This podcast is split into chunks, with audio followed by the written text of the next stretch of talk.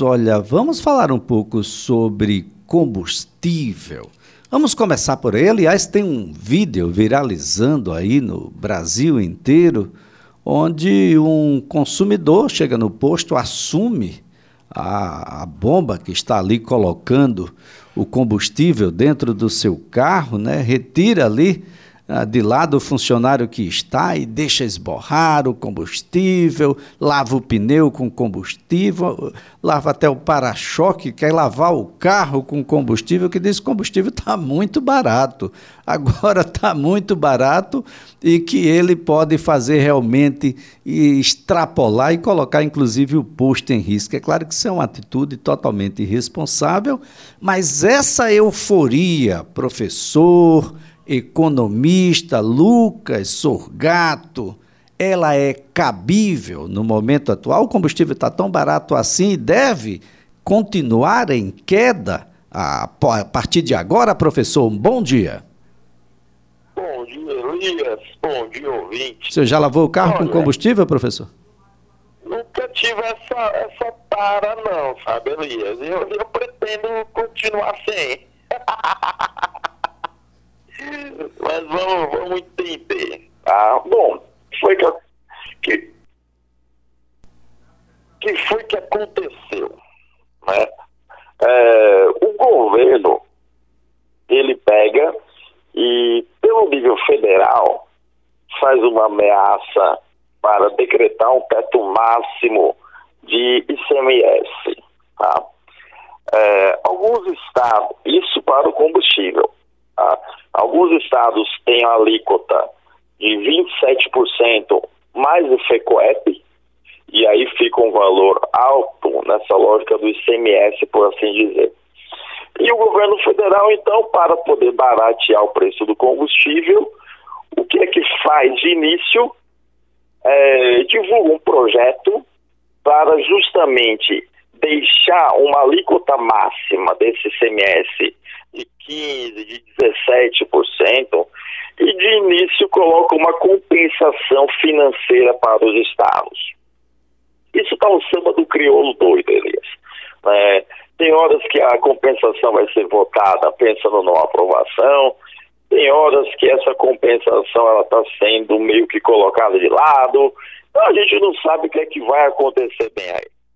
Mas o movimento que acabou rolando em muitos estados foi o seguinte: já prevendo essa PEC, já prevendo essa autorização, essa imposição pelo governo federal, alguns estados começaram a reduzir seu ICMS por conta própria.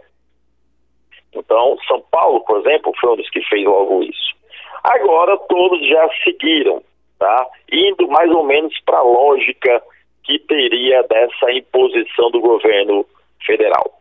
Isso fez, então, com que o preço dos combustíveis, Elias, evidentemente, baixasse. Né? Se você sai de uma tributação de 27% para uma tributação de 17%, você tem uma queda aí de 10 pontos percentuais em cima de uma alíquota que incide para a formação de preços. Então, o impacto disso daí é muito maior do que os 10%, por assim dizer. Tá? Bom, Pegando aqui Alagoas, é, eu já estou vendo impostos, Elias, que antes chegaram a vender seus combustíveis pela base de R$ 7,30, R$ 7,40. Eu já encontrei postos vendendo a R$ 5,79. Isso até ontem. É, hoje de manhã eu não, não observei os preços nos postos, mas até ontem eu observei e vi até R$ 5,79. Uma queda aí pelo menos e cinquenta, se a gente imaginar, o que daria, Elias, aproximadamente 20% do valor é, total que estava sendo cobrado antes. Lucas, é uma boa notícia? É, é uma excelente notícia, sensacional, vale a pena. Mas é duradoura essa política? É sustentável essa política? Não, Elias, aí não é. Aí não é, tá? E a gente vai começar a ver já já essas mudanças. Por exemplo, quando essa, essa imposição foi comentada, a nossa taxa de câmbio na equivalência real-dólar estava de um dólar para cinco reais e dez centavos, cinco reais e quinze centavos. Hoje a gente está com um dólar para cinco reais e quarenta centavos. Como a gente importa o petróleo refinado, significa dizer que a gente vai pagar mais caro por essa importação, o que vai impactar justamente no preço dos combustíveis, com uma nova tendência de alta. Elias, a situação vai ser meio complicada, tá? Quando a gente está no período eleitoral, igual agora. Agora, professor, muito... isso quer dizer que a Petrobras não vai mais anunciar nenhum aumento? Não, não, não. Eu acredito que não. Por mais que a gente tenha tido uma mudança lá na presidência e que nesse período eleitoral o pessoal esteja querendo de fato é, como posso dizer isso? Segurar preços, esse tipo de. Segurar preços, isso, né? Querendo jogar para a torcida.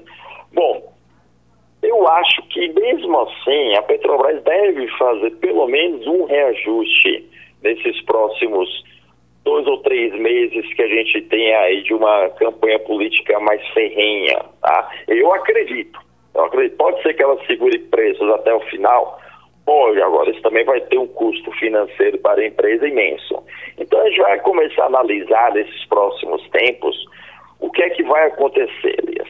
Mas, não mudando a política do, da paridade de preço internacional, por mais que se represe preços agora, nesse período de campanha, quando passar, Elias, vai ser uma explosão de preços para poder é, compensar esse período que teve a baixa, um congelamento, por assim dizer. Bem, então, esse é um tipo de interessante. Isso é um tipo do, de caso que cabe naquele ditado que o, o, o papagaio fala e o periquito leva a fama, né? Na verdade, a, quem baixou o preço dos combustíveis foram os estados, né? Que ficaram sem esse dinheiro e o contribuinte ah, que estava pagando a conta mais cara na bomba do posto de gasolina vai pagar agora a conta mais cara nas questões relacionadas à saúde, à manutenção das vias nos estados, as escolas,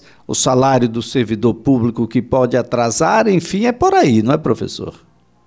Exatamente isso. A população tem que ter assim, se reduziu a arrecadação estadual, Significa dizer, então, que evidentemente o Estado vai ter menos dinheiro para fazer contratações de funcionários, né, para poder criar novos hospitais, UPAs, escolas, estradas, rodovias, melhorias. Então você tem aí uma série de problemas é, que vão vir de forma indireta por conta dessa redução de arrecadação dos estados. Alagoas em si ainda por conta dos últimos anos, tem um, um, um, certo privilégio por ter recurso ainda em caixa. Mas você tem outros estados da federação, Elias, que vão sofrer um impacto gigantesco disso. Tá? É, bom, Lucas, como que isso vai se comportar? Infelizmente, Elias, é algo de médio e longo prazo, até a gente entender como vai ficar. Por quê? Eu acho difícil depois do movimento de redução do imposto, que a gente tenha um novo movimento lá na frente de elevação desse imposto, tá? principalmente se não mudar a política de preços. Por quê? Porque a gente sairia então de um valor que já chegou em 7,50 para possíveis valores que vão ultrapassar a casa dos R$ reais, R$ reais, caso lá na frente a situação macroeconômica global piore. E é o que está mostrando os dados pelo mundo, Elias. O Reino Unido já está, o Reino Unido, desculpa, na Europa já está dizendo que vai ter um 2023 muito complicado. Eles estão passando por uma inflação que o Brasil está acostumado, mas que eles não. Estados Unidos a mesma coisa. A gente ainda tem uma guerra ali é, no leste. Então você tem toda uma situação ainda bem complicada para o ano de 2023, que não vai ser na canetada agora por alguns poucos meses, que vai se resolver. Então, a gente tem que pensar no médio e longo prazo, Elias, que é um pensamento que realmente nos falta. Bom, é, a, gente vai agora a Brasília, porque o presidente Jair Bolsonaro ele editou um decreto que obriga os postos de combustível a informar o preço antes e o preço depois da redução do imposto. Mais eleitoreiro que isso, hein, Larissa Lopes? O presidente Jair Bolsonaro editou o decreto que obriga os postos a exibir de forma clara e precisa os preços dos combustíveis antes e depois da lei que limita o ICMS a 17%. A justificativa usada pelo presidente é de que a medida é para que o consumidor possa comparar os valores no momento da compra.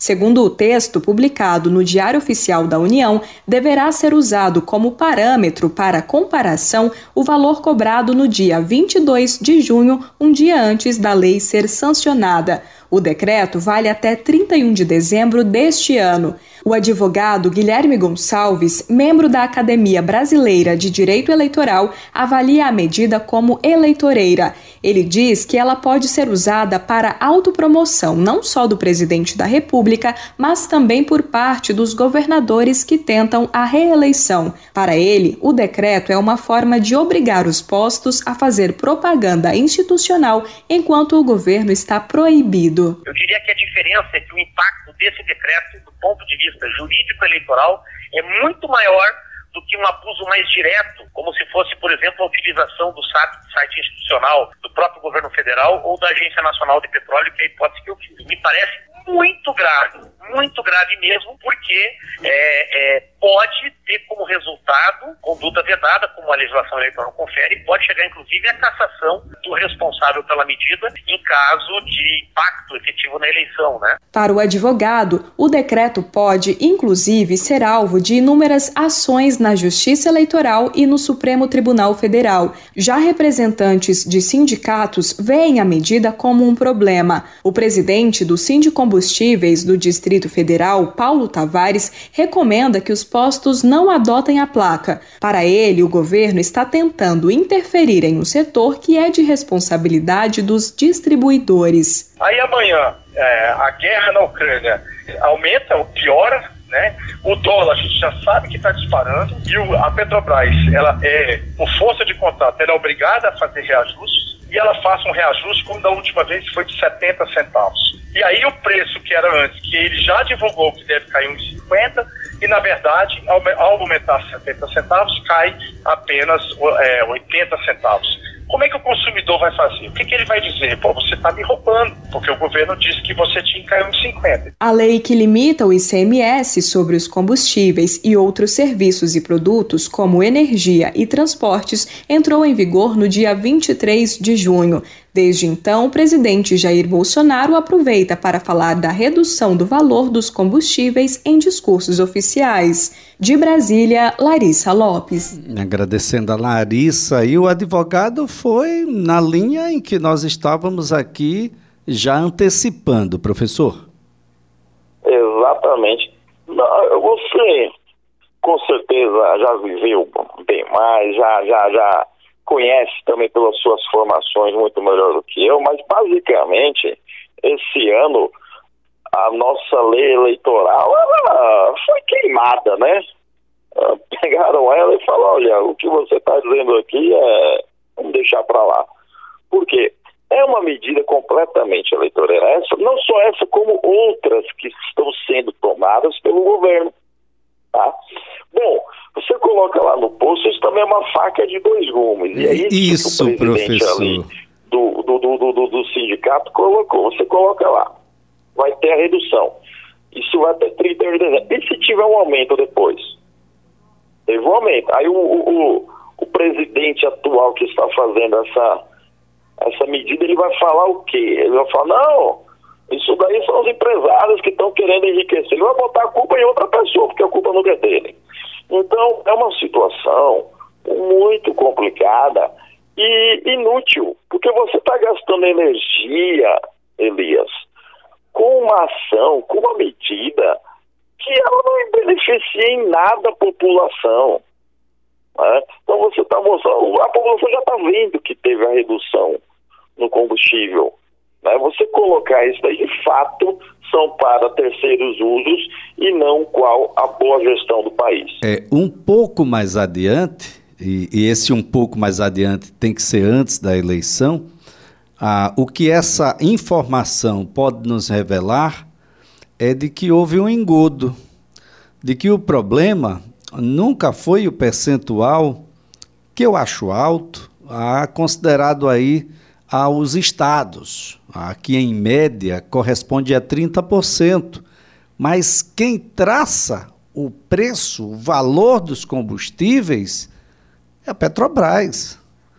A Agência Nacional do Petróleo é quem deveria as agências que foram criadas ainda na época de Fernando Henrique Cardoso e que é, precisam dar uma, uma resposta à sociedade. Se a política de preços não mudar, esses preços e essas informações, essas placas advindas do decreto, elas vão revelar na frente que, apesar de deixar os estados mais pobres, o preço do combustível pode voltar ao patamar que estava até a semana passada, com tranquilidade, e ultrapassar até esse patamar, porque a política não se modificou, professor.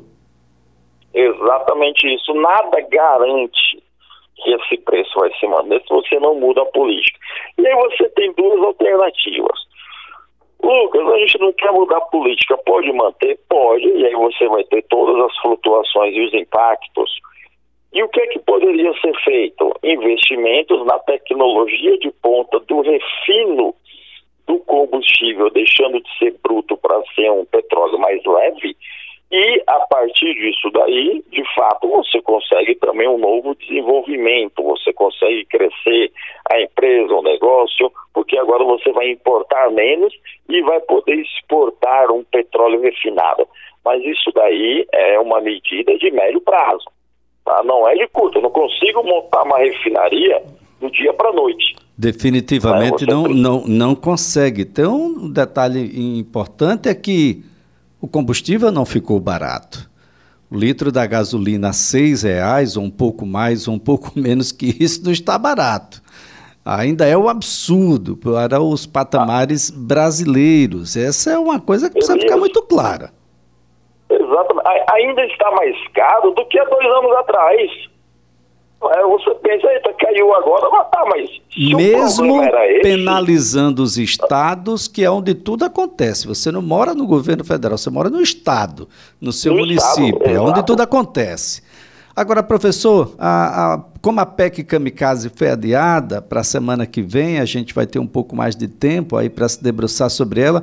Eu queria só a, ah, encerrar essa nossa conversa ah, com esclarecimento seu sobre essa aprovação por parte do governo federal de um crédito consignado para quem recebe Auxílio Brasil.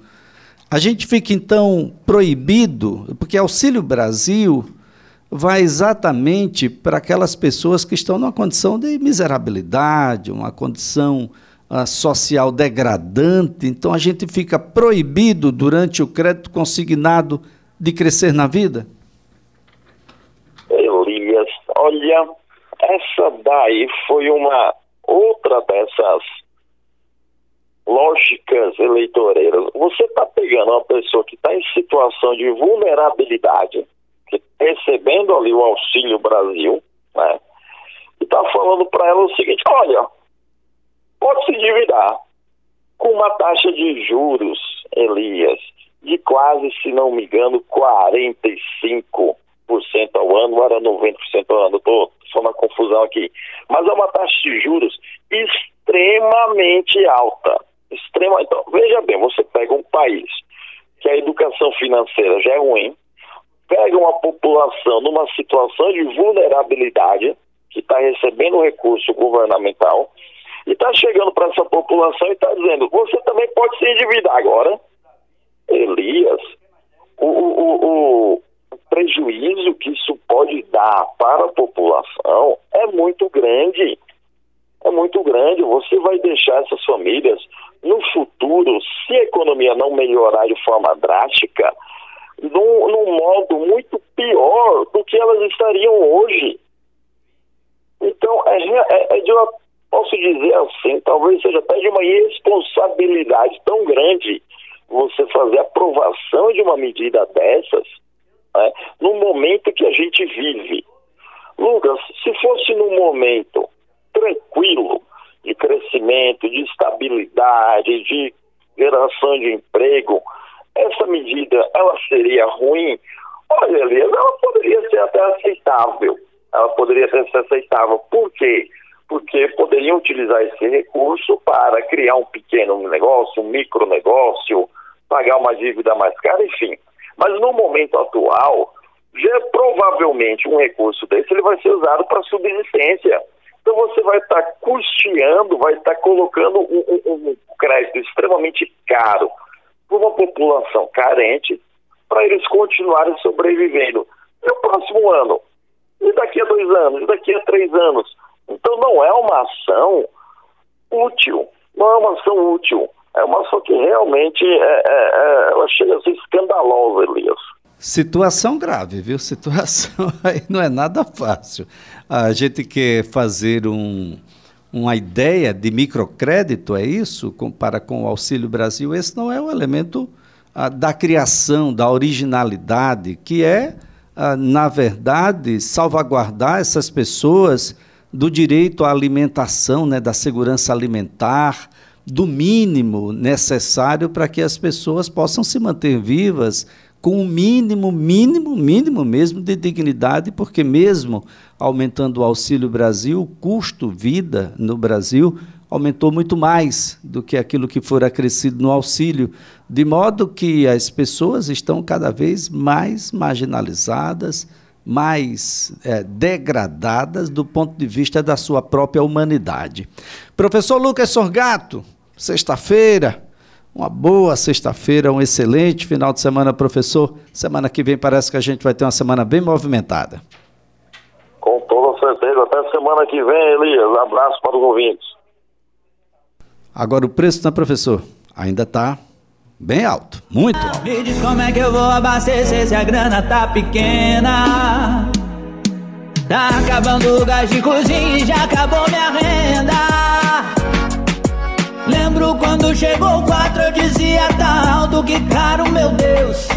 Agora eu nem sei o que pensar, eu já nem sinto mais nada, a esperança de baixar morreu. Mesmo sabendo. Esperança de baixar morreu, professor. Esquecer isso. Obrigado. Bom final de semana. Vem aí o repórter CBN. Enquanto ando só empurrando, abasteço uma vez por ano. Do frentista eu esqueci. Eu não consegui sair. Não é só o corona, é culpa da gata